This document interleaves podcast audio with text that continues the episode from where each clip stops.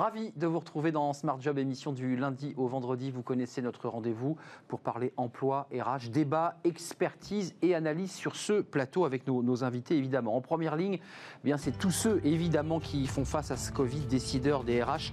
Euh, avec le DRH justement de UNO, nous parlerons du digital learning. Ce sera dans quelques instants. Working Progress avec les invités de Welcome to the Jungle. On parle beaucoup du télétravail, il est plébiscité, mais il peut provoquer aussi des risques psychosociaux. On en parlera avec les invités de Welcome to the Jungle. Dans le cercle RH, eh bien, c'est euh, ce nouveau protocole sanitaire imposé aux entreprises. Il a été validé le 29 octobre dernier et ça ressemble à un casse-tête. On va en parler dans quelques instants avec les invités du cercle RH. Puis dans Fenêtre sur l'emploi, les managers s'auto-évaluent à travers une étude de cadre emploi. Bah oui, comment les managers euh, ont-ils amélioré, modifié euh, bien leur management? On en parle à la fin de notre émission. Mais d'abord, c'est en première ligne et c'est tout de suite.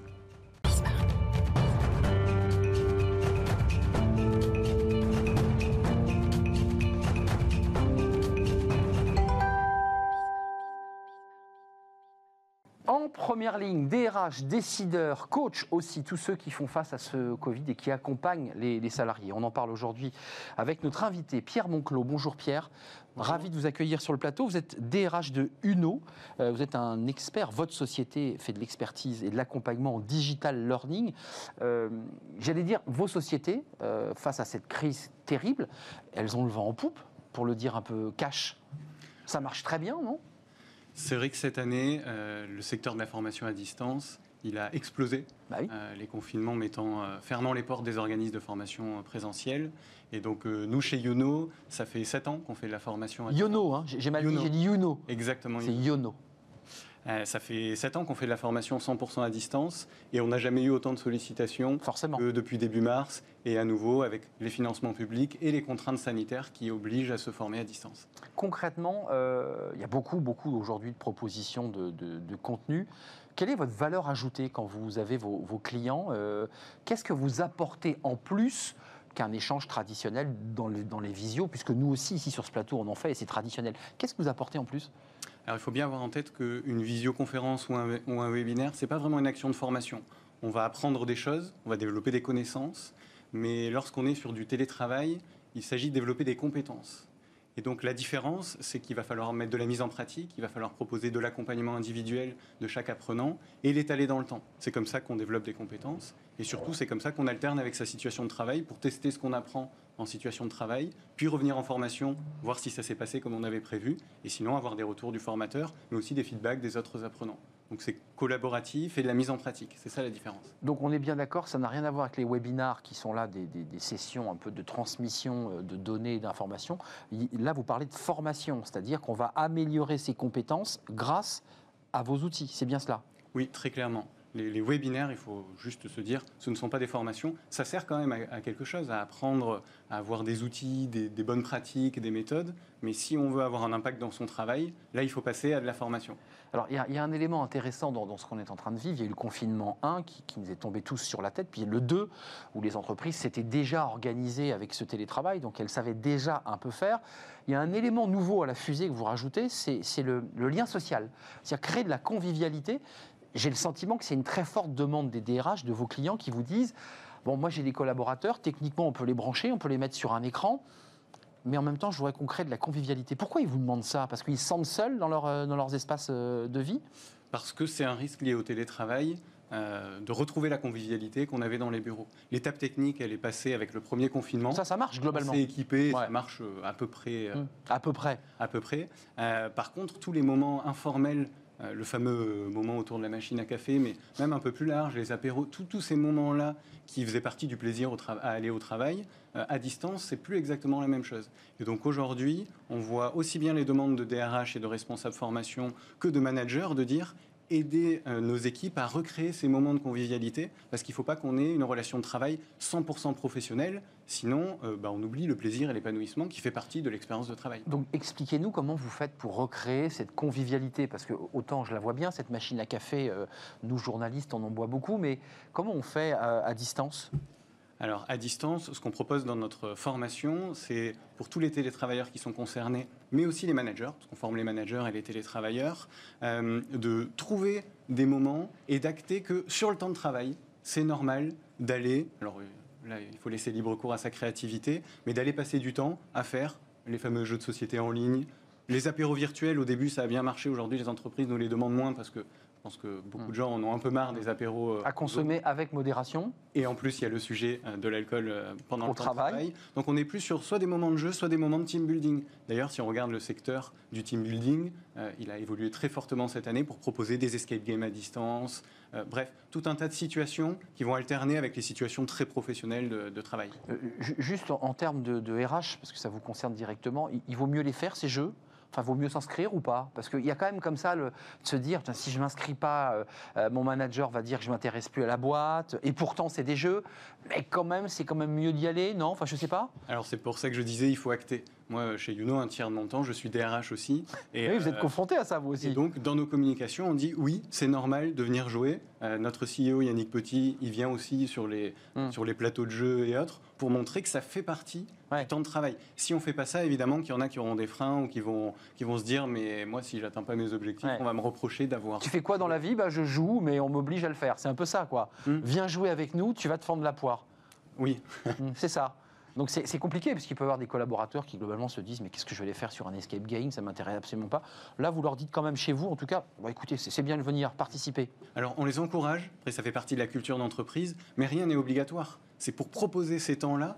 Mais quand on fait des enquêtes, là, nous, la semaine dernière, pas plus tard que la semaine dernière, on a fait une enquête pour leur demander ce qu'ils voulaient de plus, vu qu'on repart pour Oui. plusieurs semaines de J'ai vu que vous aviez fait une étude, un baromètre, ouais. Et euh, euh, il y en a beaucoup qui nous ont dit, bah, moi je veux juste des moments informels, comme, donc là ce qu'on met en place cette semaine, c'est des, des cafés entre des groupes de quatre personnes qui sont affectés de manière aléatoire, pour être sûr qu'on mélange les équipes. Ouais, pour, pour se rencontrer en dehors des, des- des services. Euh, vo- votre prospective dans le baromètre, là, il y avait quand même ce que vous disiez tout à l'heure, le, le- le baromètre euh, Youno, euh, c'est le management à distance, ça c'est plébiscité à 65% de ce baromètre, et puis le télétravail. Ça veut dire que, euh, vu la manière dont on nous annonce des confinements, déconfinements, risque de nouvelles épidémies dans l'année 2021, globalement vous êtes en, en plein développement là, vous devez réfléchir à de nouvelles innovations encore. Oui, oui. En fait, on a fait une enquête, le baromètre que vous citez, on a fait une enquête nationale en juin, donc après le premier confinement, puisqu'en tant qu'organisme de formation à distance, vu qu'on est beaucoup plus sollicité qu'avant, il fallait savoir sur quelles nouvelles thématiques les entreprises allaient euh, nous solliciter. Et euh, on a donc lancé, au vu des résultats de ce baromètre, une nouvelle gamme sur le travail à distance. Manager à distance, télétravailler efficacement, animer des réunions à distance, former à distance. Manager à distance, c'est quoi les conseils que vous donnez? Parce qu'on a, on a une étude à la fin de notre émission sur des managers qui obli- vraiment ont été percutés, savent plus trop comment manager. Alors, manager à distance, c'est pas repenser totalement son management. Le premier conseil de tous les experts, il est unanime, c'est adapter Mm. ce qu'on faisait et le remettre dans un contexte de distance en gardant sa culture et, pour finir, en trouvant un équilibre entre la confiance et le contrôle. C'est le sujet qui, qui pêche chez les managers qui, qui se sont retrouvés du jour au lendemain à manager à distance. C'est moi, j'ai besoin de plus d'informations parce que je vois plus mes équipes. Mm. Et si elles prennent ça comme du contrôle, elles vont se méfier, alors que le but, c'est on se fait confiance et on, doit plus communiquer que quand on était dans les bureaux. Donc ça veut dire qu'il faut trouver une juste milieu entre le côté autoritaire, euh, avec des mails envoyés tous les quarts d'heure, et l'autonomisation du collaborateur, c'est ça? Oui, et euh, de notre point de vue, il faut vraiment tendre vers l'autonomisation du collaborateur. On ne peut pas contrôler à distance euh, et être performant dans la durée. Ça peut marcher une ou deux semaines. Peut-être ça a marché pendant le premier confinement avec l'indulgence de tout le monde. Mais vu que le travail à distance, il s'installe durablement, il faut trouver quelque chose qui va fonctionner de manière pérenne avec ses équipes. Et ça passe par la confiance. Je voulais pas qu'on oublie avant qu'on se quitte, vous avez des formations qui se préparent, hein, c'est ça, ce sont des sessions, ce sont des pôles de 12 heures de formation euh, qui sont répartis sur 4 semaines. Donc c'est-à-dire que le collaborateur, au fil de sa semaine, choisit des créneaux et vient euh, se former grâce à Youno. Euh, la prochaine session, c'est le 23 novembre, Euh, donc il y a encore quelques jours, je ne sais pas s'il reste de la place, j'en sais rien. Oui, il reste encore des places et puis on peut privatiser les sessions, mais pour télétravailler efficacement, la prochaine session c'est le 23 novembre. Et sur les autres formations, on en a plein en novembre vu, que, vu le pic de sollicitation qu'on a dans ces, dans ces périodes. Et puis 8 février 2021 et 15 mars 2021 avec d'autres peut-être d'autres sessions de formation. Là en tout cas c'est celle du 23 c'est pour euh, bien télétravailler, c'est apprendre à télétravailler. Oui, ça s'improvise s'improvise pas, ça s'apprend le télétravail. Ça s'apprend le télétravail. Ben, on apprend en marchant, évidemment, au fil de l'eau. Merci à vous d'être venu sur notre euh, plateau, Pierre Monclos. Vous êtes le DRH de Youno.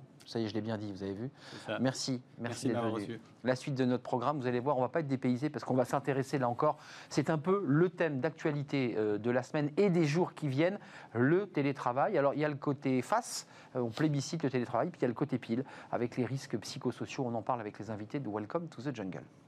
Retrouvez Work in Progress au cœur de Smart Job en partenariat avec Welcome to the Jungle.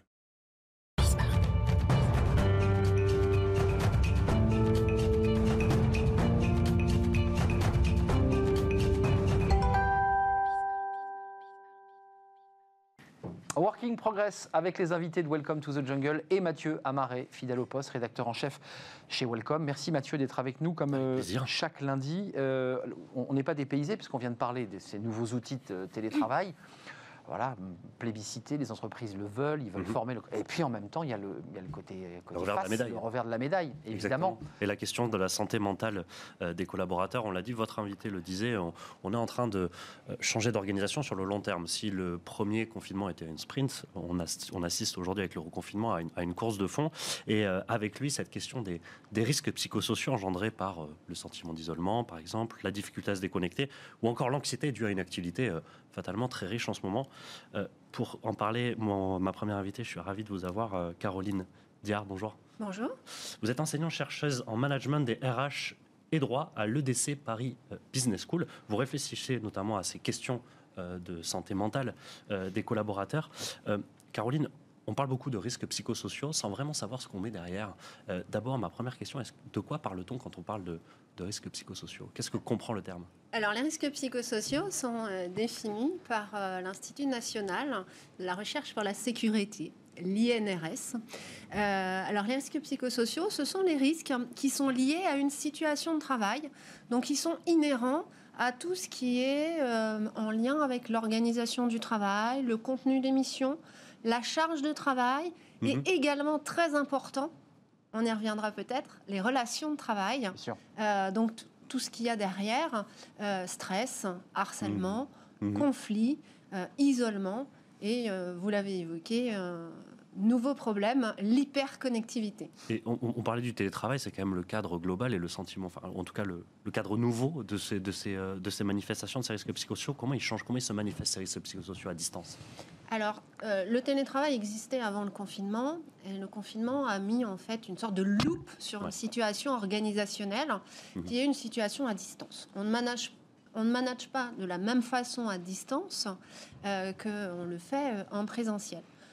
Avant le confinement, on avait un petit peu des marqueurs qui nous euh, donnaient euh, des idées, des prémices de ce que pouvait devenir un risque psychosocial en situation de télétravail.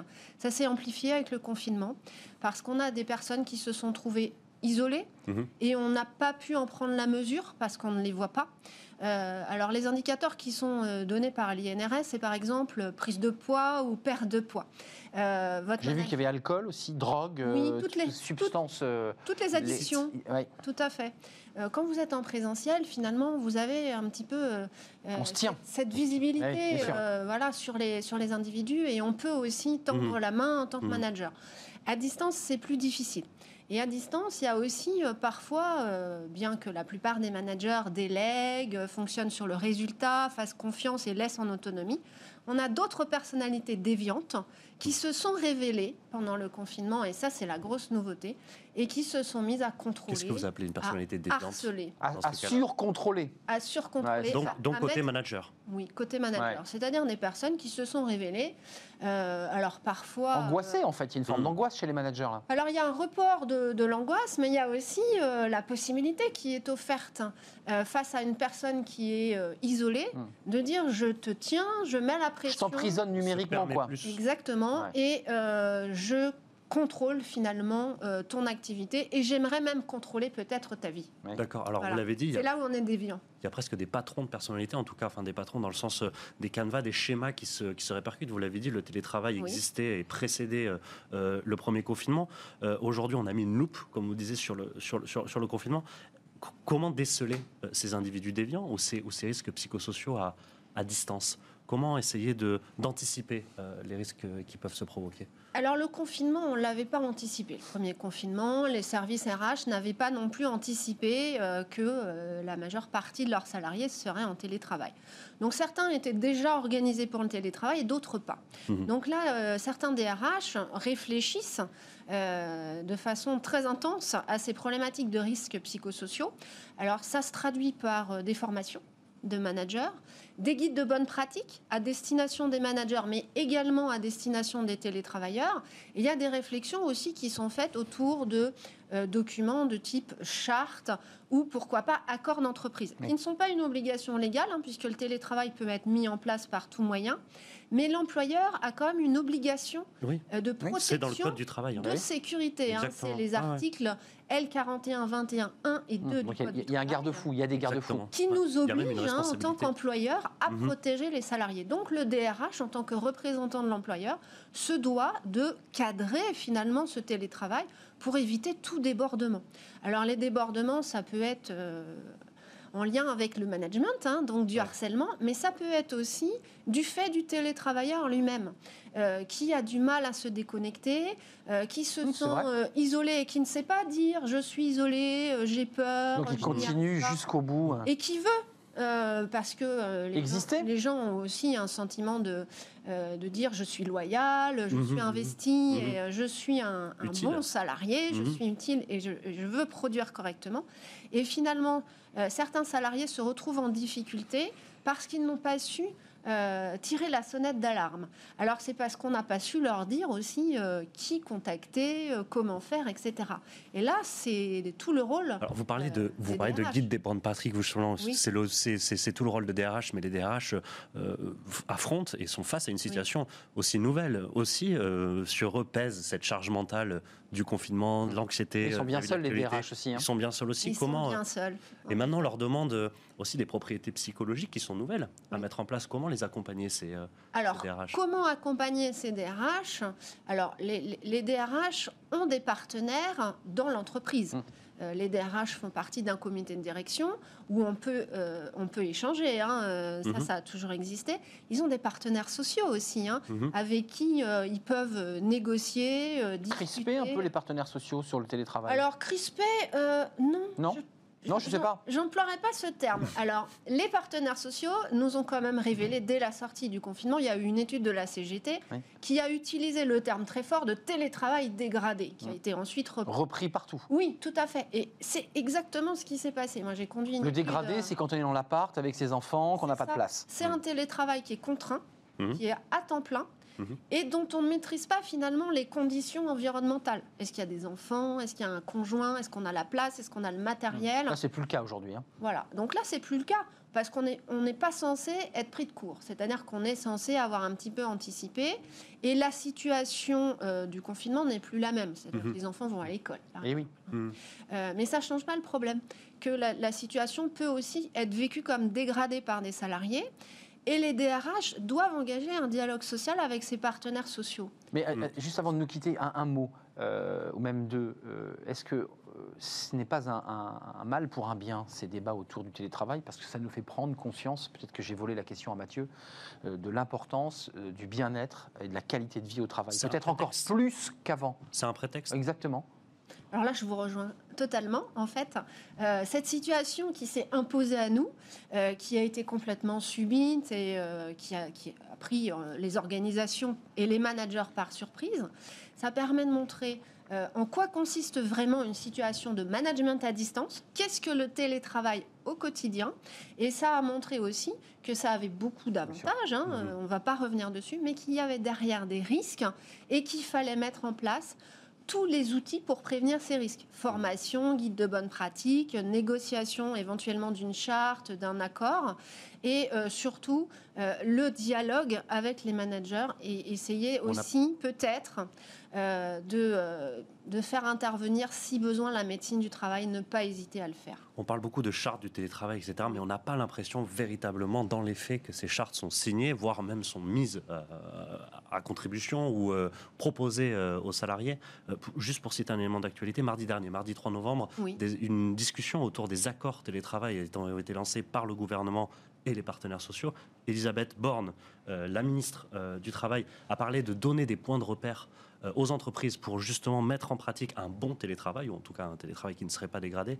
Quel est votre sentiment sur... euh, Alors, le, le- Ah, ça négocie depuis le mois de juin quand même. oui, hein. alors la volonté des syndicats depuis la sortie de confinement, c'est de pousser le MEDEF à négocier Pour un année. euh, éventuellement un accord national interprofessionnel. Pour mémoire, le dernier date de 2005, donc c'est pas Ouais. tout récent. Ouais. Et c'est complètement, euh, du coup, euh, inadapté à certaines situations, et notamment sur l'aspect euh, technologique. Alors, la négociation qui est prévue, elle porte sur sept chapitres. Et notamment, il est prévu de parler de formation, euh, d'isolement, de frais, de handicap, de cohésion sociale, euh, ce qui n'était pas toujours forcément évoqué correctement dans le premier accord.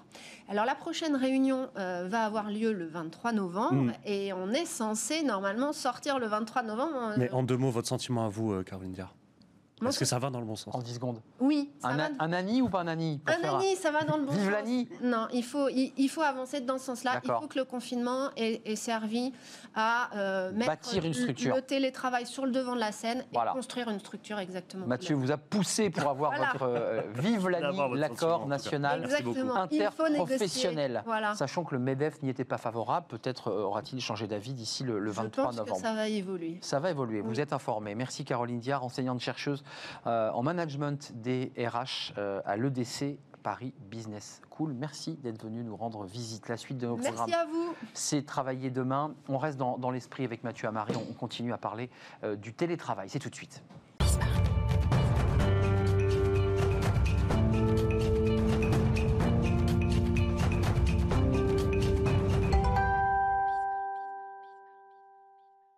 Mathieu, euh, une chercheuse, là, une entreprise, une start-up qui justement est euh, focus, comme, on- comme disent les, les jeunes, sur cette question euh, concentrée, exactement, merci de me reprendre, sur le, le- le télétravail et sur le bien-être. Oui. C'est important. Une cofondatrice avec Julie Sheinching. Bonjour Julie. Bonjour, merci Bonjour. Vous êtes cofondatrice de Bloom at Work, une solution qui permet de booster l'épanouissement euh, au travail. On parlait de risques psychosociaux avec Caroline euh, juste avant, c'est peut-être un peu plus précis.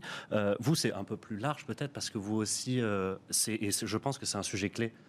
actuellement au sujet des, bah, de la situation qu'on vit, etc., c'est stimuler aussi l'engagement des collaborateurs dans leurs propres entreprises vis-à-vis de la mise en place de micro-questionnaires pour analyser et mesurer cet engagement-là dont je parlais justement euh, dans leur entreprise. Euh, une première question, Julie, euh, quel, quel est le type de questions posées dans votre, dans votre solution, dans ces, dans ces mini-questionnaires pour récolter le feedback des salariés? Alors, on pose des questions qui sont courtes, euh, ludiques et précises. C'est important, les questions courtes. Exactement. En fait, l'idée, c'est pas de prendre deux heures aux salariés euh, pour qu'ils répondent, c'est qu'en deux minutes sur le quai du métro, Ta, ta, ta, ta, comment ça va au travail en ce moment et euh, on a une idée précise de euh, ce qui va, ce qui va pas et comment on peut faire pour améliorer les choses. Alors précise comment, comment vous avez établi ces questions euh, justement? Précises C'est difficile aussi de- Oui, d'être d'être précis dans ce, dans ce cas de l'engagement qui est un, qui est un sujet extrêmement vaste. Ex- ouais. Alors, tout d'abord, on a voulu s'attaquer au sujet du bien-être au travail qui est très large. Mm. Ce qu'on a fait, c'est qu'on s'est accompagné d'experts en développement humain et, et en coach RH qui nous ont euh, aidés à décomposer le bien-être au travail sur 10 thématiques. D'accord Et sur chacune de ces thématiques, qu'on a organisées un peu à la façon d'une pyramide de Maslow avec des besoins fondamentaux, euh, sociaux, de développement et plus aspirationnels, on a ensuite créé une banque de questions qui vont être pour le coup très précises. Si je prends un exemple sur le feedback, euh, on va demander aux, collaborateurs est-ce que vous recevez assez de feedback en entreprise, mais aussi est-ce que vous en avez d'une qualité qui vous permet de vous développer. Mhm. Donc sur la- le même sujet, on va pouvoir trouver plusieurs angles Hmm. euh, pour vraiment comprendre. Les questions, elles sont, elles sont ouvertes, fermées. Est-ce que vous arrivez à récolter aussi, quand on parle de questions ouvertes, quand vous demandez l'avis à quelqu'un, ils sont Mm. très différents. Un Comment vous sentiment. arrivez à les, ani- à les analyser, à, à créer des schémas, des Ouais. patterns pour euh. Merci. utiliser un mot anglais Il est très très très fort. Là, on sent que vous, vous, vous maîtrisez. Euh, oui, non, effectivement, c'est euh, c'est compliqué de transformer un ressenti qualitatif en Bah chiffres oui. euh, très quantitatif. Donc, ce qu'on fait, c'est qu'on pose des questions euh, fermées qu'il est possible de compléter avec un verbatim, un commentaire pour suggérer des solutions. C'est vous qui suggérez les mots, les sentiments, ou la, la personne peut apporter souffrance, douleur, euh, angoisse euh, Alors nous, on propose les questions qu'on travaille avec les clients, donc c'est aussi les entreprises qui savent euh, les sujets sur lesquels elles veulent sonder les collaborateurs, mais il y a toujours un champ libre euh, à côté. ju- ju- Juste, qu'est-ce qui ressort euh, Mm. concrètement? Parce qu'on vient de le voir avec une chercheuse. Confinement 1, sortie de confinement juin, des syndicats, des études, des baromètres. Qu'est-ce qui est ressorti de tout cela? Qu'est-ce que les collaborateurs salariés vous ont dit? Parce qu'après tout, vous avez le thermomètre. Ouais. Euh, confinement 1, ce qu'on a compris, c'est que la première phase, ça a été comment je continue mon activité. Donc comment je m'équipe, est-ce que j'ai Internet, accès au réseau, etc. Euh, ça a été comment... L'organisation, quoi. Ouais, s'organiser, il fallait communiquer. euh, en un rien de temps. En urgence. En urgence. Ouais. Hmm. Et donc, toujours sur la, commu- la communication, euh, la- le deuxième sujet, ça a été comment, en top-down, les entreprises font passer les infos à des collaborateurs complètement décentralisés chez eux dans des conditions différentes. Et ensuite, quand on s'est installé dans la durée, et là, ça va être vraiment l'enjeu du confinement 2. Là, on est dedans, là. Maintenant, c'est euh, comment on maintient l'engagement dans la durée, la- le, le lien entre les équipes, Mhm. le lien social, comment je fais en sorte que les personnes ne soient pas isolées, euh, alors qu'elles sont toutes dans des situations très différentes. Mhm. Et c'est ça qui va être compliqué. euh. Quand vous avez monté, euh, Julie euh, Euh, sur, euh, encore une fois, hein, une solution pour booster l'épanouissement au travail, vous êtes parti de quel constat euh, aussi sur l'engagement? Est-ce qu'il y avait, selon vous, un désengagement des, des salariés? Votre solution, elle est en première ligne. Aujourd'hui, elle Ouais. répond considérablement bien à, à- à ce qui se passe. Pour poursuivre la question d'Arnaud, est-ce que, est-ce que aussi on observe quand même un désengagement de ces, de ces salariés, vous qui êtes, comme, dit, enfin, comme il disait, le thermomètre Alors, je ne sais pas si on peut parler d'un désengagement. En tout cas, ce qu'on observe, c'est que euh, les exigences euh, en Oui. termes de sens et de fierté d'appartenance à l'entreprise sont croissantes, et notamment avec les plus jeunes générations. Euh, du coup, les entreprises avaient ce besoin de répondre en- de façon très réactive aux besoins, aux attentes des collaborateurs et de pouvoir les engager dans la durée si elles ne voulaient pas perdre leur, leur meilleur talent. Mais les engager, ça veut dire aussi que l'entreprise doit faire un gros travail sur la marque employeur, sur la façon dont elle, elle promeut ses valeurs. Exactement. Alors, la marque employeur, c'est une chose, c'est, on va dire, le marketing du RH, Mhm. c'est super important. Nous, on travaille pas du tout sur ce sujet, mais sur l'interne. Et donc, justement, les valeurs qu'on promeut en externe, comment on fait en sorte qu'en interne, En interne, oui, voilà, bien sûr. elles, elles soient euh, Mhm. concrètes, crédibles et. Comment vous faites là? Il y a des outils aussi pour. euh, Ce qu'on fait, c'est qu'on va promouvoir une, une euh, discussion dans l'entreprise. Donc, suite au questionnaire, nous, on encourage toutes les équipes à se réunir, faire le point en toute transparence sur euh, ce qui a été dit dans les questionnaires. Donc, tout est anonyme, mais Mhm. l'idée, c'est qu'on puisse en parler en équipe et qu'on améliore concrètement la situation ensemble, euh, entre personnes responsables, et que ce soit pas juste l'affaire du RH ou euh, du manager qui se retrouve tout seul à Quand vous dites ensemble, c'est avec vous, avec vos coachs, Oui, avec des, avec des avec coachs le manager, avec, les euh, managers Alors, c'est avec nous euh, qui accompagnons les managers et, et les Ouais. dirigeants donc, vous- donc vous les coachez. Ok. On les coach, mais c'est surtout sur le terrain, euh, les équipes entre elles qui peuvent débriefer de ce, que, de ce qui remonté dans les questionnaires et trouver ensemble des solutions concrètes. D'accord, Donc très bien. ça, ça veut dire, euh, pour le dire simplement, euh, le manager est présent pendant cette période de débriefing où vous débriefez en fait les fiches que vous avez reçues et vous allez donc soulever, relever quoi, des difficultés, des souffrances. Alors même Euh, nous, on est de- absent à ce moment-là, en fait. D'accord, vous êtes Ah absent. ouais, non, on non, mais. Nous, on le coach pour qu'il arrive à animer ce, ce moment-là. D'accord. Voilà. D'accord. Et le manager peut recevoir, je dirais, en pleine figure, des choses qui sont remontées parce qu'il y a quand même des tensions. Les résultats, et c'est à partir de ces résultats que vous mettez en place des leviers d'action. Oui, alors les résultats sont disponibles à tous les niveaux de le- de l'entreprise et parfois même jusqu'aux collaborateurs quand elles le souhaitent. Donc ils sont ouverts, ils sont transparents. Et l'idée, c'est justement pas de donner des choses en pleine figure du manager, C'est ça, non mais mais qu'au contraire, les choses soient dites en toute responsabilité pour qu'ensuite on prenne on des actions. trouve des solutions. Voilà, et nos questions sont formulées en ce sens. En fait, on ne demande pas aux gens qu'est-ce qui va pas, on leur demande comment faire pour que ça aille mieux, D'accord. quelles idées avez-vous pour... Étape supplémentaire. Exactement. Voilà, l'idée, un c'est que chacun puisse proposer et faire euh, à son niveau euh, en sorte que Peut-être quelques, quelques Une éléments seconde. factuels. euh, Julie, euh, combien, de, combien de clients vous avez en ce, en ce moment? Alors, on a euh, près d'une centaine de clients qui sont de, de taille et de type très variés euh, aujourd'hui. Et, euh, et c'est vrai qu'avec le contexte actuel, on a de plus en plus d'entreprises qui viennent nous voir en nous disant il faut absolument qu'on Ouais, comprenne et qu'on écoute. Qu'on les- sonde les cœurs, en fait. Voilà. C'est ça l'idée. Il faut qu'on écoute les collaborateurs. D'accord. Mais ça- et si on a bien compris, euh, Julie, euh, avant de se quitter, vous ne faites pas que de les écouter, parce que vous apportez aussi Mm. des solutions concrètes. On analyse et on améliore Et oui, c'est important. C'est pas que de l'écoute sur le, le- le- le divan du, du DRH. Merci Julie Shanxing. Vous Merci êtes cofondatrice de Bloom at Work, un des invités de euh, Welcome to the Jungle, choisi et sélectionné. On la cite jamais par Mélissa, qui fait un travail Oui. incroyable Effectivement. chez Welcome to the. Jungle. Voilà, c'est un petit coucou Merci, à, à Mélissa. Euh, merci à Mathieu. On se retrouve euh, demain, ou pas d'ailleurs, mais on va se retrouver à un moment donné Non, ou un demain, autre. Pas demain, c'est Jérémy Cléda, bien sûr. Euh, la suite de nos programmes, c'est le cercle RH. Je remercie Julie d'être venue sur notre, euh, notre plateau. Je ne l'avais pas salué. Euh, le cercle RH, bah, alors là, on ne va pas être dépaysé. C'est le protocole sanitaire du 29 octobre. Comment les entreprises peuvent euh, ou doivent l'appliquer? Vous allez voir, c'est pas si simple. Ça ressemble un peu à un casse-tête. Mes invités sont là et on va en débattre dans quelques instants après cette courte pause. Restez avec nous.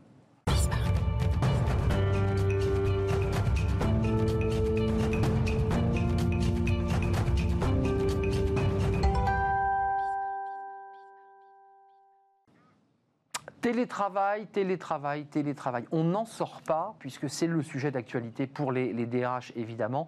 Euh, et évidemment, dans Smart Job, nous sommes en première ligne sur ce, sur ce sujet. On va revenir sur ce fameux protocole sanitaire euh, qui a été euh, validé le 29 octobre dernier. Donc, ça ouvrait le confinement 2, avec des obligations. Alors, j'ai lu ce protocole de 6 pages. Lisez-le, il est passionnant, avec les nouvelles obligations fixées aux entreprises. Le lavage des mains, la fin des tourniquets, euh, des sens de circulation, des fléchages. Ça existait déjà sur le premier confinement, puis il vient d'arriver les tests antigéniques, ces petites euh, réglettes en plastique. Et l'entreprise eh bien, pourra elle-même, comme un laboratoire, eh bien, faire les tests. Est-ce que ça marche? Est-ce que c'est un casse-tête pour les entreprises? Eh bien, on va en parler avec mes invités, parce que c'est vrai qu'il y a pas mal de réactions de chefs d'entreprise, de DRH qui disent, écoutez, on ne s'en sort plus. Sabine Parisi, merci d'être avec nous. Vous êtes la DRH Défi, qui est une très grosse entreprise qui fait de la rénovation euh, thermique euh, Énergétique. et énergétique. Euh, c'est un sujet d'actualité par ailleurs. Où en êtes-vous? Puisqu'on avait fait un sujet d'ailleurs sur le BTP. Je ne sais pas si vous continuez vos, vos chantiers. On nous a dit que oui, ça, ça- ça se poursuit. Donc j'imagine que vous avez des difficultés. On va en parler avec vous sur les sites. comment les, les salariés, les ouvriers s'organisent pour, pour voilà, ne pas être trop proches l'un de l'autre. On va faire le point avec vous qui êtes la DRH de cette société. Éti- Étienne Pujol, merci d'être là. Vous êtes avocat au barreau de Paris, spécialiste en droit du travail et droit social. C'est intéressant d'avoir l'avis du juriste parce que j'ai vu qu'il y avait un syndicat patronal qui avait fait un référé au Conseil d'État remettant en cause le port du masque, mais le Conseil d'État lui a répondu. On va tout vous expliquer. Et puis le docteur Philippe Guibert est avec nous. Il est déjà venu sur notre plateau. Il est en visio. Euh, oui, on, on respecte des règles sanitaires sur notre plateau. Euh, directeur consulting santé internationale SOS. Alors vous êtes implanté dans 92 pays. Vous menez des actions extrêmement concrètes pour euh, les, questions de santé au travail. Puis je précise, parce que c'est aussi l'actualité, que euh, vous aviez une clinique SOS euh, à Wuhan. Donc vous avez été confronté directement au début de l'épidémie et la manière dont les Chinois et dont cette province chinoise s'est organisée pour gérer la crise. Merci d'être avec nous, docteur. D'abord, une question, évidemment, à notre DRH qui est sur le, plateau. Protocole sanitaire, vous l'avez reçu, vous l'avez lu. Qu'est-ce qu'il vous a inspiré? Vous vous êtes pris la tête et vous vous êtes dit, mais c'est pas possible. Je ne peux pas mettre en place tout ça. Ouais. Vous vous êtes dit ça ou pas? C'est un prolongement. Donc, euh, à chaque fois qu'il y a eu des nouveautés, effectivement, c'est ce, que nous nous sommes dit. Euh, il y avait des nouveautés. Il a fallu en fait être très réactif. Euh, donc, non, enfin, ça, ça fait depuis le mois de mars en fait que, que nous avançons en fait de cette manière-là. Donc, on doit s'ajuster en fait très vite. Donc, oui, parfois certaines. Non, mais il faut être concret. Dans le protocole, il est écrit que vous devez vérifier le lavage des mains des salariés. absolument. Vous devez vérifier que les masques ont été changés. Non, alors du coup, vous donnez. Possible, ça. Non, vous donnez d'autres moyens. En fait, on biaise. C'est-à-dire qu'à un moment, en fait, on met, euh, on met en place suffisamment de gel hydroalcoolique. On met en place aussi, on voulait le faire d'un point de vue écologique, euh, mettre en place en fait des masques en tissu. Là, on s'est dit, bah non, en fait, je vais pas pouvoir rentrer parce que dans ces cas-là, euh, l'aberration, c'était, euh, c'était de devoir acheter des machines à laver. Donc, je, je me suis dit, je me voyais pas en fait. euh, on a À dit ce non. Ben oui, bien vous sûr. étiez en blanchisserie pour. Bien Ah sûr. bah oui. C'était ça la responsabilité. Donc à un moment, on se dit, ben, malheureusement, eh ben, on va acheter plein de boîtes en fait de, euh, de, de masques. Voilà, malheureusement. mais- C'est pas écologique, mais on le fait. Euh, Exactement. Je, On je- suit. je- je donne la parole à Étienne Pujol parce que le droit a de l'importance. Il y a eu des recours, il y a eu des référés, il y a eu des, des actions menées contre ce port du masque. Mais euh, premier confinement difficile, il vous tombe dessus. Le deuxième, on y est un peu plus préparé. Je voulais vous poser une question bête. Euh, on n'arrive pas vraiment à savoir si c'est dans l'entreprise ou pas qu'on se, qu'on se- qu'on- qu'on se contamine. Donc ce protocole a-t-il... Non, mais oui, parce que cette question, vous vous la posez aussi. Vous dites, mais pourquoi nous? Pourquoi nous? C'est un peu ça. On a déjà la réponse? Oui.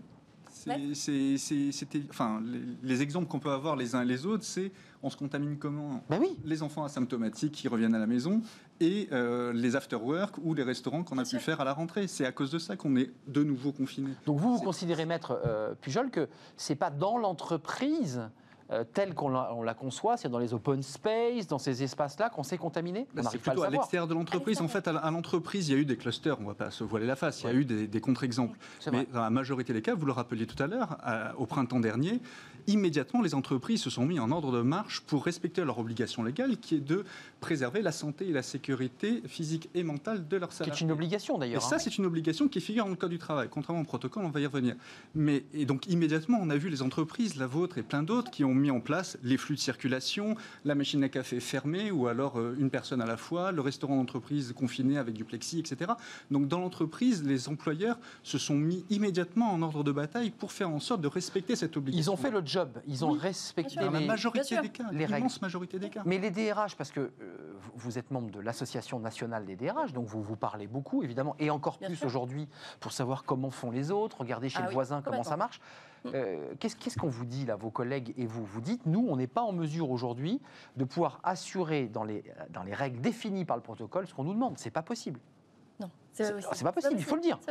C'est pas possible. Pas et comme le, le rappelait euh, sur votre plateau Fanny Lederlin il y a 15 jours euh, dans son excellente intervention, il y a aussi un problème de désocialisation des, intervenants, des, des- des collaborateurs qui restent chez eux et qui commencent à euh, dire Moi, je peux pas rester en télétravail, c'est trop dur pour moi, j'ai besoin de vie sociale. L'entreprise n'est pas juste une somme d'individu- d'individualité, c'est aussi un collectif. Alors- et comment Et on maintient ce collectif-là? Euh, vous, soulevez un, et sécurité. vous, sou- vous soulevez un sujet qu'on va traiter le 12, Mm. parce que le, le- le ministre en charge de la santé au travail euh, sera avec nous, parce qu'il y a quand même un petit sujet, et je ne sais pas si vous êtes confronté, mais j'ai vu qu'il y a un baromètre qui est sorti ce week-end, il n'y a qu'un un salarié sur cinq qui est en télétravail, donc c'est un confinement qui est plus ou moins respecté. Qu'est-ce que vous en pensez de cette question, puisque vous ouvrez le sujet? Nous l'avons Euh, mis, nous. Vous le poussez, vous le- parce que vous, vous avez des ouvriers sur des chantiers, on ne peut pas télétravailler. Alors, justement, je voulais le repréciser parce que vous y Non, parce que- mention tout à l'heure. Vous avez des, On travaille avec des des partenaires. prestataires, bah, bien Nous, sûr. Voilà, moi je suis DRH, mais plutôt avec des fonctions euh, de support, de conseil en fait à la rénovation énergétique. Euh, Évidemment, on est confronté et évidemment, on est euh, très soucieux et très engagé. ah oui, vous devez suivre, vos partenaires, quand même. Bien sûr, bien sûr, on a une obligation euh, aussi euh, sociale auprès euh, de nos partenaires et on y veille très très tôt. En fait, on a mis des moyens en place. Alors, le syndicat patronal Place Alliance, je le citais tout à l'heure, qui fait un référé au Conseil d'État, donc référé, et le Conseil d'État a répondu très vite. Il argumente sur l'atteinte disproportionnée de ce protocole, Mm. donc il dit clairement, euh, il dit que euh, ça soulève des griefs euh, importants. Le protocole impose le port du masque en contradiction avec un décret du 10 juillet 2020 prévoyant que le port du masque n'est pas obligatoire lorsque les règles de distanciation physique peuvent être respectées. Le Conseil d'État a répondu très vite, circuler, il n'y a rien à voir. La première règle, c'est de respecter la santé au travail et donc le protocole. Il y a un problème de droit là. Bah, évidemment, le Conseil d'État rappelle la règle de droit. C'est pas parce qu'on fait des conférences de presse ou qu'on appelle ce week-end les, les dirigeants du CAC 40 qu'on fait de droit. Le droit, ça reste le Code du travail. Et le Code du travail, qu'est-ce qu'il dit? C'est 41-21-1 du Code du travail qui dit l'employeur doit assurer la santé et la sécurité de ses salariés. Et le Conseil d'État, qu'est-ce qu'il dit quand il est saisi par ce, par ce syndicat? Il dit le protocole, et d'ailleurs, c'est pas la première version du protocole, on le rappelait tout à l'heure, il y en a eu beaucoup, euh, ce qui pose aussi une question de- d'effet de la loi dans le temps.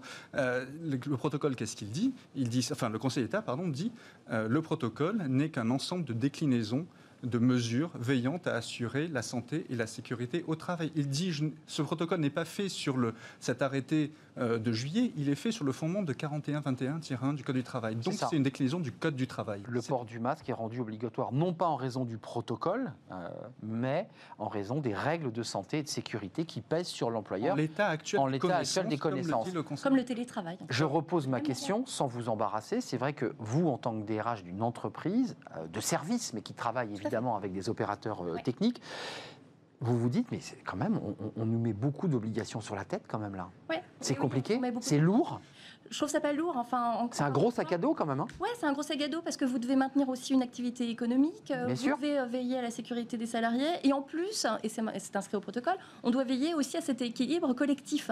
Donc évidemment, c'est euh, beaucoup, alors non plein des contraintes, mais enfin en tous les cas, une adaptation qu'on doit avoir. Hmm. Évidemment, on ne doit pas subir, enfin on est tous ensemble, je pense, dans cette crise, et on doit trouver en fait des moyens très pragmatiques et de bon sens pour pouvoir y pallier. Avant de retrouver Philippe Guibert, qu'on a retrouvé perdu, c'est c'est la magie des, des visios, c'est c'est la, magie de la technologie. On va retrouver Philippe Guibert, qui est, qui est médecin euh, de ce groupe SOS, donc on parlera d'Europe et du monde. Euh, le coût pour l'entreprise, parce que l'air de rien, personne n'en parle jamais, mais fourniture des masques, quotidien avec un changement tous les 4 heures, c'est ce que dit le protocole, euh, du gel hydroalcoolique, des barrières de sécurité en plexi. Enfin, tout ça, ça a un coût quand même. société, effectivement, c'est lourd. moi, j'ai pas les chiffres strictement, mais enfin, nous, c'est très vite, en fait, chez EFI, on n'a pas, on s'est pas posé la question, quoi. Et aujourd'hui même, on fournit des masques pour les enfants de nos collaborateurs. Hmm. Donc, pour nous, c'était bien hmm. au-delà. C'est-à-dire que l'enjeu sociétal était plus fort, en fait, que les enjeux de Vous vous êtes pas posé la question. Voilà, il y a un enjeu aussi d'assurer la sécurité. Pour Philippe, entreprises, c'est très euh, Philippe Guibert, euh, directeur consulting santé, vous êtes médecin. Euh, le groupe SOS, c'est un, groupe international qui agit dans beaucoup de pays, 92, dont la Chine. la France est, quoi? Un, un, pays gaulois sur cette question du protocole, ou tous les autres pays finalement ont agi de la même manière en disant on va fixer des protocoles assez stricts aux entreprises? Non, la France est exactement, je dirais, dans la, tendance des autres pays européens, dans la mise en place de ces protocoles qui visent justement à permettre cette, deuxième vague d'être franchie le mieux possible par les entreprises.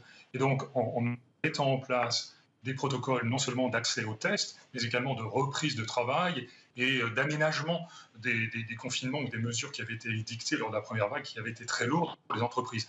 Donc je dirais que même s'il n'y a pas une Europe une approche européenne concertée et uniforme, la tendance est pour la mise en place de mesures qui sont euh, à peu près similaires d'un pays à un autre. Euh, docteur, là je m'adresse aux médecins. Euh, alors vous n'êtes pas infectiologue, mais c'est vrai qu'on avait ce débat pour commencer l'émission de se dire mais pourquoi c'est l'entreprise qui porte autant de charges sur ses épaules sans qu'on ait la certitude scientifique que ça se passe dans l'entreprise? On a entendu Maître Pujol qui nous aime étaler, ça s'est passé en dehors, dans les bars, dans les espaces de convivialité, mais, pas dans l'entreprise. C'est comment vous le regardez, vous, qui êtes à la fois médecin et aussi dans une entreprise? Eh bien, écoutez, euh, notre point de vue chez International SOS, c'est de considérer que l'entreprise fait partie de, est un acteur majeur de la vie de, la société et qu'à ce titre, comme cela a été mentionné euh, juste auparavant, elle doit faire partie des mesures, en tout cas s'intégrer dans les mesures qui sont euh, édictées par, par, les États. Donc, considérer que le lieu de travail potentiellement est un lieu sur lequel les gens se contaminent et, a fortiori, la mise en place de ces mesures qui ont été édictées depuis, depuis trop longtemps, qui visent à limiter au maximum la transmission et très prochainement à permettre les collaborateurs qui le souhaitent de pouvoir se faire tester, eh bien tout ça procède de la, du déploiement de, ces mesures de, contrôle et qui vise à limiter les chaînes de transmission au maximum dans la communauté. Alors, juste, on est en train de vous perdre, mais juste d'un mot, euh, par téléphone peut-être, je ne sais pas si vous êtes toujours avec nous parce que la, communication passe mal, il y a de la friture, comme on dit, sur les, sur les ondes. Euh, docteur Philippe Guibert, juste d'un mot, parce que je voulais qu'on bascule sur cette question. Il y a ce protocole sanitaire avec lavage de mains, port du masque, fin des tourniquets, déplacement de circulation, un référent Covid au sein de l'entreprise, il doit être choisi, ça c'est important, c'est une nouvelle fonction qui vient s'additionner à celle qu'occupe la personne. Et puis il y a les tests antigéniques. Euh, vous y croyez, docteur, que, bah, que l'entreprise va avoir aussi le temps de tester ses salariés? Alors c'est un, élément de plus dans la panoplie de réponses. Alors je ne pense pas que ce soit le rôle de l'entreprise de mettre en place de manière euh, systématique ces tests antigéniques, mais plutôt de les proposer aux collaborateurs qui sont volontaires. Donc on devrait avoir une, base de personnes qui souhaitent se faire tester, qui est acceptable et qui puisse s'intégrer dans l'organisation de, la vie d'entreprise. D'accord. Une fois, tout ceci va être déployé. Donc la vraie question est de savoir, de manière très pratique, comment les choses vont pouvoir se mettre en place. Bah, justement, je, vous pose la, question. On a un avocat qui, à mon avis, a quelques petites choses à dire sur la, question. Euh, mais, quand même, euh, Sabine Parisi, euh, vous, chez vous, mise en place ou pas des tests antigéniques qui sont les petites, les petites réglettes plastiques sur lesquelles on met quelques gouttes, on touille après le, test et on met en un quart d'heure, moins d'ailleurs, on a un résultat? C'est pas prévu, on peut le proposer effectivement, mais c'est. Vous avez eu des demandes de collaborateurs? Aucune. Ils vous le demandent pas? Non, ils nous le demandent pas. D'accord. Mais ça, ça, ça, ça vient d'où, ça? Ça sort d'où? Non, mais je... Ça sort d'où? C'est de mettre en place, à mon avis, euh, tous les moyens justement pour pouvoir euh, enrayer en fait une épidémie. Donc ça en fait partie. Euh, voilà ce que disait Dr Guibert. À mon, à mon, avis, ça fait partie justement de cette panoplie de moyens qui sont mis en place pour la sécurité des salariés. Hmm. Et donc ça, les tests en font partie également. D'accord, mais enfin vous n'allez pas les mettre en place. Étienne Pujol, comment vous regardez ces tests antigéniques? Un élément de plus, une couche de plus aux obligations demandées aux entreprises? Oui, oui, c'est ça concourt à l'ensemble de recommandations pour éviter la propagation du, virus. Après, une fois que c'est dit, ça ne veut pas dire qu'on le fait. Ça ne veut pas dire qu'on le fait. Ça fait reposer, vous le disiez fort justement tout à l'heure, euh, sur l'entreprise un coût qui normalement est pris en charge par notre système de protection sociale. donc c'est un, millefeuille qui, est là. Et, voilà, alors que ça, ça fasse sur la base du volontariat, pourquoi pas, mais ça n'empêche pas que à l'origine, c'est pas ça qui va éviter euh, l'essentiel euh, des causes de propagation. L'essentiel des, causes de propagation, c'est porter le masque, c'est avoir du gel hydroalcoolique, c'est mettre en place des gestes de barrière, de la distanciation sociale, etc., etc. Et le télétravail et le télétravail dans la mesure du possible. Dans la mesure du possible, ça veut dire quoi concrètement? Ça veut dire que le poste doit s'y prêter. Ce n'est pas un poste sur machine par construction. Et le salarié doit aussi pouvoir euh, faire valoir des éléments propres pour dire si oui ou non il accepte le télétravail. Vous savez, ce n'est pas du tout la même chose d'avoir du télétravail choisi qui était le cas jusqu'en mars dernier, et le télétravail imposé, qui est le cas depuis le 16 mars dernier. Ça n'a rien à voir. Psychologiquement, on le subit plutôt qu'on ne joue avec. Et Là, ça, c'est très important. Euh, euh, on, demandera au docteur Guibert, parce que j'imagine que sur le télétravail, c'est une des modalités d'action. Le gouvernement s'agace, pour ne pas dire s'énerve, sur le fait que euh, les salariés ou les entreprises ne jouent pas le jeu. En proportion, dans votre société de service, vous êtes à combien, vous Nous, 2,5% à la demande en fait, des collaborateurs, uniquement. 2,5% de la masse salariale est en télétravail. Non, le contraire. Et, non, mais c'est important. Non, non, mais. Autant pour moi. Vous me faites peur. 2,5% demandent à venir dans la société pour des raisons euh, justement d'environnement et, de, euh, et, de besoins en fait euh, social quoi. Mmh. Donc on y répond. Par contre évidemment, nous la préconisation chez EFI c'est 100% de télétravail. Quand vous savez que ce collaborateur peut faire ce travail à distance et vous le savez, vous lui dites tu es quoi dans l'obligation ou parce que l'obligation n'existe pas. Enfin, C'est le, le, cadre en fait que nous avons refixé comme lors du premier protocole. Depuis en fait on avait mis en place deux à trois jours en fait de présence dans les locaux. ça c'est tout l'enjeu. Absolument. Mais là c'est du c'est du full remote, hein, c'est du 5, 5 jours. Hein. Exactement, et bien 5 jours, nous, euh, on sait ce qu'on a appliqué. Sur le droit, que dit le droit? Est-ce qu'un collaborateur à qui, qui reçoit un appel téléphonique de sa DRH ou de son DRH, mm.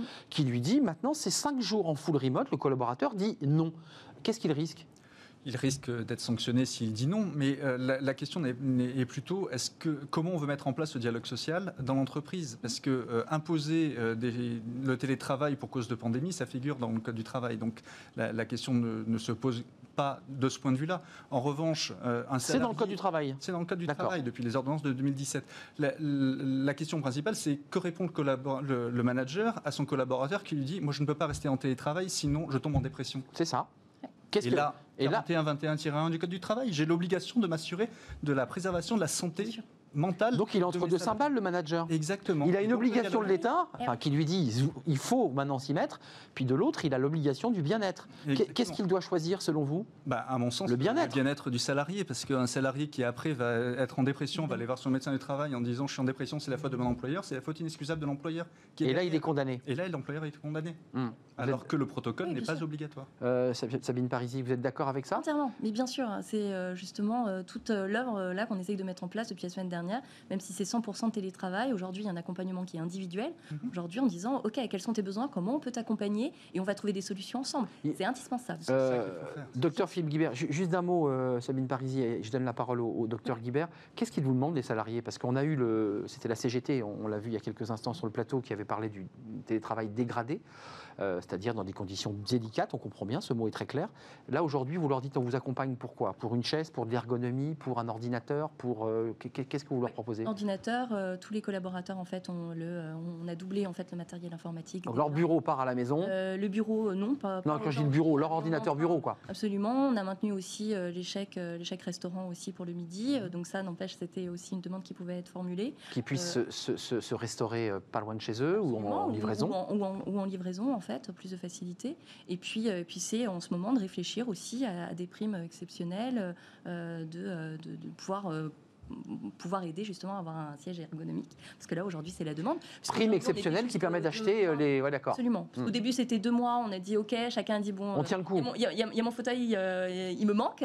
et puis, et puis là, aujourd'hui, de se dire bon, alors on ne sait pas trop la vision en fait qu'on doit avoir. Évidemment, on va investir auprès des salariés. Et on ne sait pas sur combien de temps ça va durer. Donc, euh, effectivement, il, faut de l'ergonomie. Les trous musculo-squelettiques, ça arrive aussi.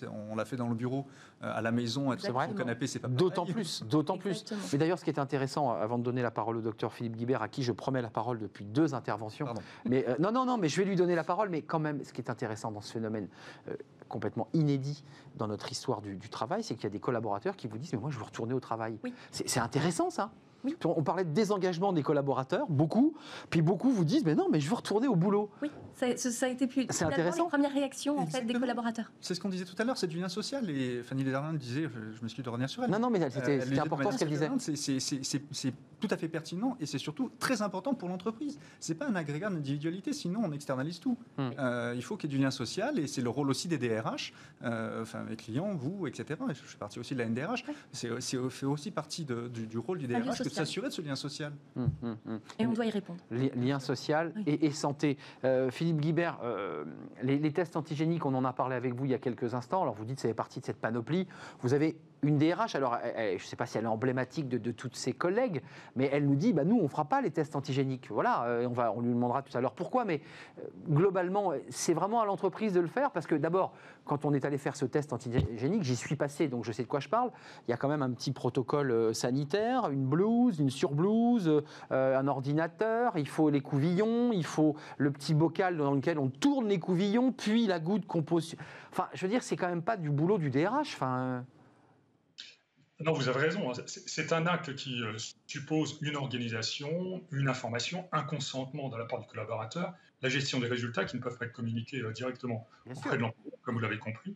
Donc tout ceci, encore une fois, euh, doit être laissé à la libre organisation de l'entreprise qui souhaite proposer ça à ses collaborateurs. Il faut comprendre qu'à partir du moment où on est capable de dépister, de détecter sur le lieu de travail une personne qui est positive immédiatement, en 15 à 30 minutes, Oui. eh bien on se donne la possibilité de limiter la propagation, la diffusion, la création d'un foyer et de pouvoir informer des collaborateurs qui auraient été au contact de cette personne malade immédiatement. Donc dans cette logique de, de- de casser ces chaînes de transmission, eh bien c'est une démarche qui participe et qui, comme vous l'avez compris, peut être assez complexe à organiser pour certaines entreprises. Euh, docteur Philippe Guibert, moi je- j'entends très bien ce que vous dites, ce qui permet de détecter, d'isoler et de remonter les chaînes de contamination possibles. Mais permettez-moi de vous le dire, dans le protocole, il est aussi indiqué que l'entreprise devrait, elle ne le fait pas, prendre la température du salarié, c'est écrit noir sur blanc.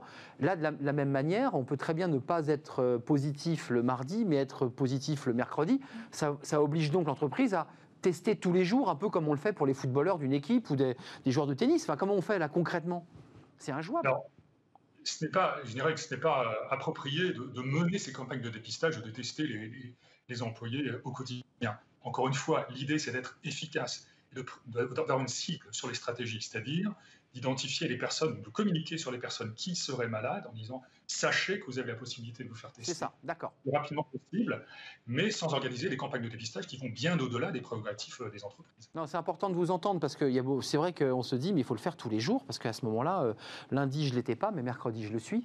Pourquoi vous n'avez pas mis en place ces tests de dépistage antigénique Ouais. Pourquoi? D'abord parce que vous n'avez pas de demande, vous nous l'avez dit. Non, il n'y a pas de demande. Il faut des locaux, il faut ça, un espace. Il faut des locaux, il faut un espace. Oui, bien sûr, on, a- on y a réfléchi, euh, tout comme en fait la température. Et puis très vite, on, on a bien compris aussi, comme c'était pas une obligation, évidemment, le salarié n'est évidemment pas obligé de s'y soumettre. Et comme pour le test de la même manière.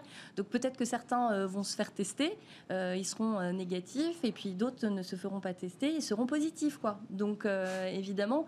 euh, Oui, ça ressemble bien à un casse-tête. Bien sûr. On, on avait un titre et les entreprises collaborent. euh, on pourrait mettre un point d'interrogation parce qu'on était un peu affirmatif.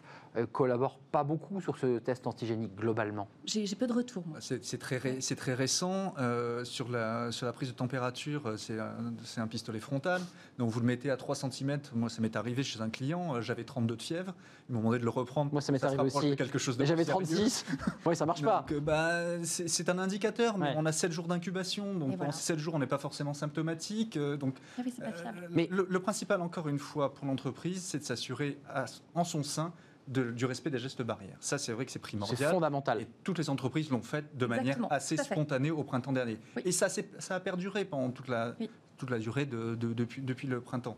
Après, tout ce qui vient s'agrémenter dans ce millefeuille de, de, recommandations, comme le dit le Conseil d'État, euh, eh bien, quand ça a un coût trop important et quand l'efficacité en l'état actuel des connaissances scientifiques, comme le rappelle le, Conseil d'État, euh, n'est pas vraiment euh, euh, essentiel dans, à la vie en entreprise, eh bien, les entreprises peuvent être réticentes à le mettre en place. Ça a un coût. sur le plan du droit, avant de nous, quitter, il y a, d'autres recours là, qui, sont, qui ont été engagés par des syndicats, par des partenaires sociaux, puisqu'on l'évoquait tout à l'heure. Notre émission est très cohérente aujourd'hui, puisqu'on évoquait une renégociation finale le 23 novembre pour créer un, un accord national interprofessionnel qui donnerait les cadres. Il existe déjà, il y en a déjà un de 2005. oui, mais il, est obsolète, dit-on Il est obsolète parce qu'il y a des ordonnances qui sont venues après, mais dans l'essentiel, il, est déjà là. Il faut l'actualiser, effectivement, parce que le monde a évolué depuis 2005, etc. Mais il faut un cadre rigide sur les télétravail ou est-ce qu'il faut laisser l'entreprise s'adapter? Parce qu'il y a un vrai. Dialogue social, il faut du dialogue social, mais c'est ce qu'ont fait les gouvernements depuis 2012. Euh, il, y a, une promotion du dialogue social qui va dans le bon sens. Il y a une qualité du dialogue social, je ne sais pas vous me contredirez, euh, qui s'est largement améliorée. Enfin, la NDRH dit une lenteur du dialogue social. Oui, je me permets de vous le dire. Par rapport à ce que c'était, ouais. oui, oui, beaucoup amélioré. Euh, on a des interlocuteurs qui sont de bien meilleure qualité, mieux formés, c'est vrai. Mieux formés, un, vrai échange, etc. Et euh, en ce qui concerne le télétravail, c'est vrai qu'il ne peut se mettre en place que, à mon sens, par le dialogue social. Par le dialogue social. Et, là, aujourd'hui, il y a un débat sur l'obligation juridique. Il a, le gouvernement ne pouvait pas obliger les salariés à être en télétravail. Il est bien d'accord sur le plan du droit. Ils le savent très bien. Ils le savent très bien. La circulaire DGT sur le rôle de l'inspection du travail, qui est sortie la semaine dernière, le rappelle. Les contrôles dont Elisabeth Bonne nous a annoncé qu'ils allaient être mis en place à partir d'aujourd'hui, très bien, mais il rappelle aussi que le télétravail n'est qu'une des mesures euh, relatives à la, lutte hmm. contre le Covid. Donc c'est vraiment la ligne de crête du gouvernement, parce qu'il ne peut pas obliger les collaborateurs, les entreprises, donc il est obligé de, sermonner. 2,5%, euh, rappelons chez vous, euh, chez EFI, qui, qui, souhaitent venir et qui sont peut-être physiquement, puis tout le reste des collaborateurs sont en télétravail. avant de nous quitter, il y a les enjeux sanitaires, puis il y a les enjeux économiques. baisse d'activité, perte d'activité, réflexion sur l'avenir chez vous aussi Oui, oui, oui euh, ralentissement en fait euh, actuel, euh, mais justement de garder le cap, c'est important de mobiliser en fait tous les salariés autour des enjeux, puisque ça fait partie aussi de notre responsabilité sur fond d'enjeux économiques. Hmm. Vous avez eu le sentiment, juste avant de partir, c'est important que finalement cette crise terrible dans laquelle nous sommes entrés resserre les liens au lieu de les dissoudre? Ça a resserré les liens entre les collaborateurs ou ça, justement, ça a distendu la relation entre les collaborateurs? Difficile. Oui, c'est difficile. parce qu'ils sont à distance. Donc, euh, Ils sont à distance. Nous, on a fait pour, mes clients, on a mis en place beaucoup de formations au management à distance. C'est pas pareil de manager quelqu'un qu'on a sous la main, ah surtout en France, et quelqu'un qui est en, remote. Et, et, ça, ça crée aussi beaucoup de problèmes de management. Donc, il faut apprendre aux managers à manager à distance et c'est pas inné. Et là, on est dedans. On, fait des formations pour que le manager puisse. Énormément, beaucoup de pression en fait auprès des managers aujourd'hui, qui eux-mêmes en fait sont concernés évidemment par la crise et ces organisations, et puis cette transformation du travail, et donc beaucoup beaucoup de responsabilités aussi euh, sur les épaules des managers. Surtout qu'on arrive à une période d'entretien de, d'évaluation, ses objectifs pour 2021, et ça fait partie intégrante de ce dialogue qu'il doit avoir euh, en, face à face avec le manager. Il y a des enjeux. Merci d'être venu nous éclairer, le droit, euh, le terrain aussi, la réalité Merci, euh, à vous, Sabine Parisi, DRH Défi, rénovation euh, énergétique. J'ai dit thermique, mais c'est énergétique, c'est plus, c'est plus large. Euh, et merci, Étienne Pujol. Vous êtes avocat au barreau de Paris, spécialiste en droit du travail et social. Vous reviendrez hein, quand vous voulez. vous revenez quand vous voulez nous éclairer, parce que je crois que ce sujet, on va continuer à en parler. ce sont des mutations importantes. Et puis le docteur Philippe Guibert qui était avec nous, je remercie, tu es déjà venu sur notre plateau. directeur consulting santé internationale SOS, c'est 92 pays dans le monde, dont la Chine. Restez avec nous, c'est bientôt la fin de notre émission. On s'intéresse, bien tiens, aux managers. Avec cadre emploi, bah, les managers s'auto-évaluent. Euh, est-ce qu'ils ont réussi à se transformer, ces managers? On en parle, c'est tout de suite.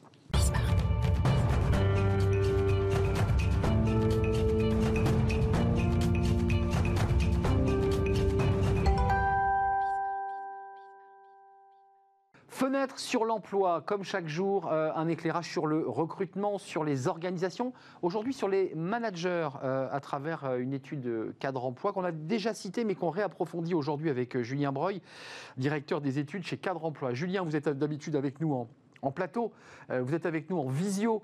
Euh, d'abord, c'est très intéressant, c'est un petit peu l'auto-analyse des managers. Alors, euh, c'est un contexte qui incite pas les managers à avoir un management trop directif, mais il y a quand même pas mal d'items qui sont intéressants sur cette question. Oui, il y a pas mal de enfin, d'items qui sont intéressants. C'est vrai que pour la plupart des managers, ils disent avoir plutôt un manager, un management participatif, donc basé plutôt sur l'écoute, basé sur le dialogue. Ils sont 62% d'entre eux euh, à déclarer euh, pratiquer ce type de management. Alors, le petit bémol, c'est qu'ils auraient le sentiment que dans ce contexte-là, il faudrait le pratiquer peut-être un petit peu moins. C'est le décalage à 55%, mais globalement, c'est le management qu'ils utilisent sans doute dans une optique d'accompagner au mieux les collaborateurs euh, bah, pour suivre les directives de l'entreprise, pour faire que les collaborateurs se sentent bien dans un contexte qui est quand même, on va le dire, anxiogène à la fois d'un point de vue sanitaire, mais aussi parfois dans certains secteurs d'activité, euh, économiquement parlant. Julien, c'est intéressant cette autre euh, question que vous leur avez posée à ces managers. Alors c'est un peu le verre à moitié vide, à moitié plein. Euh, ils disent, et on va le voir, ne pas avoir changé leur mode de management. Simplement, quand on, écoute les collaborateurs ou les cadres non managers, ils disent, c'est quand même pas terrible. C'est positif, là, le chiffre que vous allez nous présenter, ou c'est plutôt négatif? Ça veut dire qu'ils ne se remettent pas en question, les managers? Je ne sais pas s'ils se remettent pas en question. Après, je, pense qu'il y a une double analyse dans le management. C'est-à-dire qu'il y a effectivement euh, mon management en termes de process.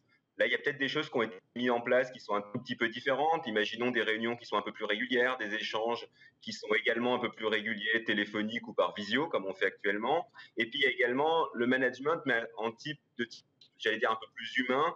Est-ce que je suis plus autoritaire? Est-ce que je suis plus on le disait tout à l'heure, participatif? Est-ce que je suis plus à l'écoute? Bon, ce qui est certain, c'est qu'effectivement, euh, on l'avait vu, les managers ont plutôt le sentiment euh, d'être bienveillants à l'écoute et la, perception qu'en ont les managers, c'est que le management est un tout petit peu plus autoritaire, un peu plus directif. Donc il y, a, quand même un décalage.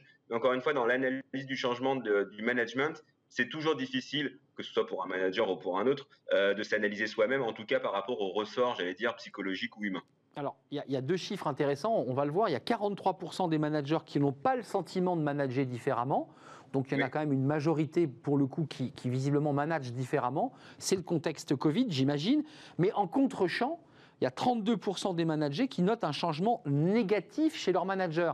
Il y a quand même chez les managers une forme de crispation parce que ça, ça modifie évidemment les organisations et la manière de travailler, forcément. Alors, il y a une modification de, oui, tout à fait. Il y a une modification dans le, j'allais dire, la relation que peuvent avoir les managers et les managers. Encore une fois, dans ces chiffres-là, il y a ce 32%, il y a le 8% effectivement qui là pour le coup est beaucoup plus bas euh, sur euh, de manière positive. Et puis il y a le 60% du coup qui dit que ça n'a pas évolué. C'est là où c'est un peu ce que je disais tout à l'heure, c'est-à-dire que dans ces 60%, ça peut être vu de manière positive ou négative par les managers. C'est-à-dire que globalement ça n'a pas changé, mais en même temps, on sait que la relation qu'ils avaient avant ce confinement, elle était quand même perfectible. Donc, il faut prendre ça en considération, notamment par rapport à une perception sur la typologie du management. On le disait, directif versus bienveillant. Bon, ce qui est certain, c'est que forcément, cette période-là, qui est, euh, j'allais dire, complexe à plusieurs égards, elle va euh, faire rejaillir la personnalité de chacun, que ce soit des managers ou des collaborateurs de toute façon. Donc il y a forcément un changement qui s'opère, quel qu'il soit. Et puis vous reviendrez nous en parler, Julien, parce que ça se termine, mais euh, quand même, un des items intéressants du côté des collaborateurs, c'est de considérer eh bien, un jugement négatif, hein, parce que les managers, disent-ils, à 30%, eh bien, considèrent qu'ils sont dépassés par, par la situation. Voilà.